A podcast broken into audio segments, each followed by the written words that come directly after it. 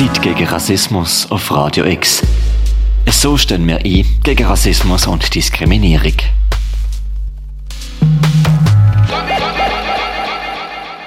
Willkommen in der Welt der Literatur.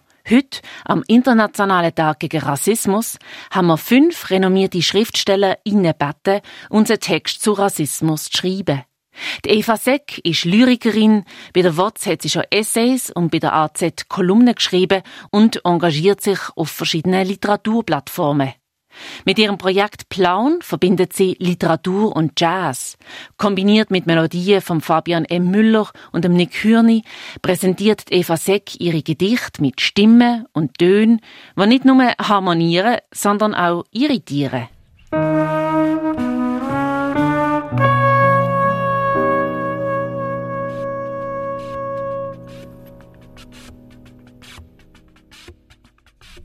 Das Rauschen der Heizung spült mich aus dem Zimmer, dem Haus hinaus, durch die Gassen der Stadt,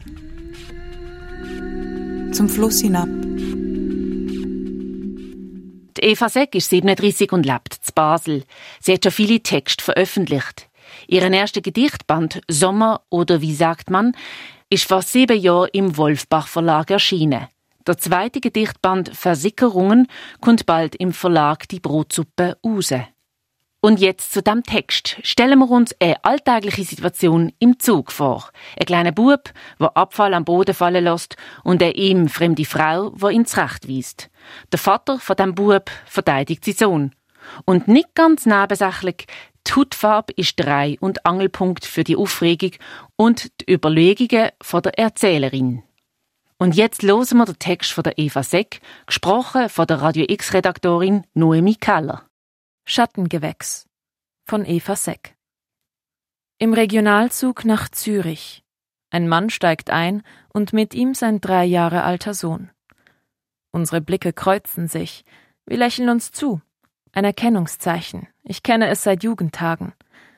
Damals fand ich das unangenehm, aber seit einigen Jahren erwidere ich den Blick sage mit den Augen, ich sehe dich. Die beiden setzen sich in das Abteil schräg vis-à-vis. -vis. Sie sprechen pitchen gefärbtes Englisch, Sprachklang, Musik. Die Abteile sind gut gefüllt. Das Fahrgeräusch rumpelt uns in Trance, die Stimmen sind gedämpft, eine fast Geborgenheit.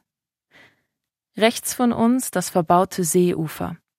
Bei jedem Halt verändert sich für einen Augenblick die Stimmung. Es wird laut und hektisch, flüchtiges Abchecken, wer kommt rein. Eine Frau mit langen Haaren setzt sich ins Abteil zum Mann mit Sohn, und kurz vor Zürich horche ich auf. Höre, wie die Frau den kleinen Jungen mit einer freundlich festen Stimme zurechtweist. Sie spricht Englisch mit einem britischen Einschlag, den sie sich vielleicht in einem Austauschjahr angewöhnt hat oder bei einem Forschungsaufenthalt an einer englischen Universität. Der Kleine hat ein Bonbonpapier auf den Boden geworfen. Jetzt eine zellophandünne Stille im Wagen. Ich höre auf zu atmen. Der Vater fragt hörbar, ob sie ein weißes Kind ebenfalls so zurechtgewiesen hätte. Seit ich selber ein Kind habe, kenne ich das Gefühl, wenn es von Unbekannten zurechtgewiesen wird unfähig, sich selbst zu wehren. Die Frau erklärt, dass sie selbstverständlich dasselbe tun, sagen und denken würde. Und etwas in ihrer Stimme verrät mir, dass es stimmt. Sie wirft ihr langes Haar zurück. Der Vater wird laut. Der Junge sei erst drei Jahre alt, er begreife noch nicht. Die Frau widerspricht. Natürlich könne ein Dreijähriger verstehen, dass man keine Bonbonpapiere auf den Zugboden werfe. Der Sohn drängt sich zwischen die Beine des Vaters. Wir fahren in den Hauptbahnhof ein.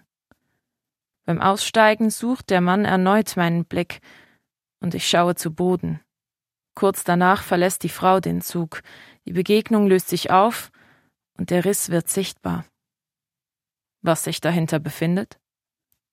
Die Ungewissheit. Der Verrat. Ich frage mich, bin ich die Frau mit den langen Haaren?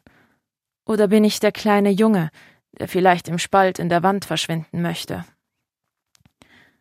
In meinem Kopf drehen sich die Gedanken. ob diese Unsicherheit nur mich heimsucht? Später frage ich mich, wohin die Frau gegangen ist, mit wem sie verabredet war, ob sie am Abend ausgeht, in ein Restaurant oder an eine kulturelle Veranstaltung. Ich schäme mich für mein Schweigen, dafür, dass ich seinen Blick nicht erwidert habe. Die Scham lässt mich tagelang nicht einschlafen, nichts fühlt sich mehr an wie zuvor, aber alles ist gleich. Die Frau wird mir mit der Zeit seltsam gleichgültig, aber ich werde wütend auf den Mann, weil er mich hineingezogen hat. Wen habe ich verraten? Den Mann? Die Frau? Das Kind? Oder mich selbst?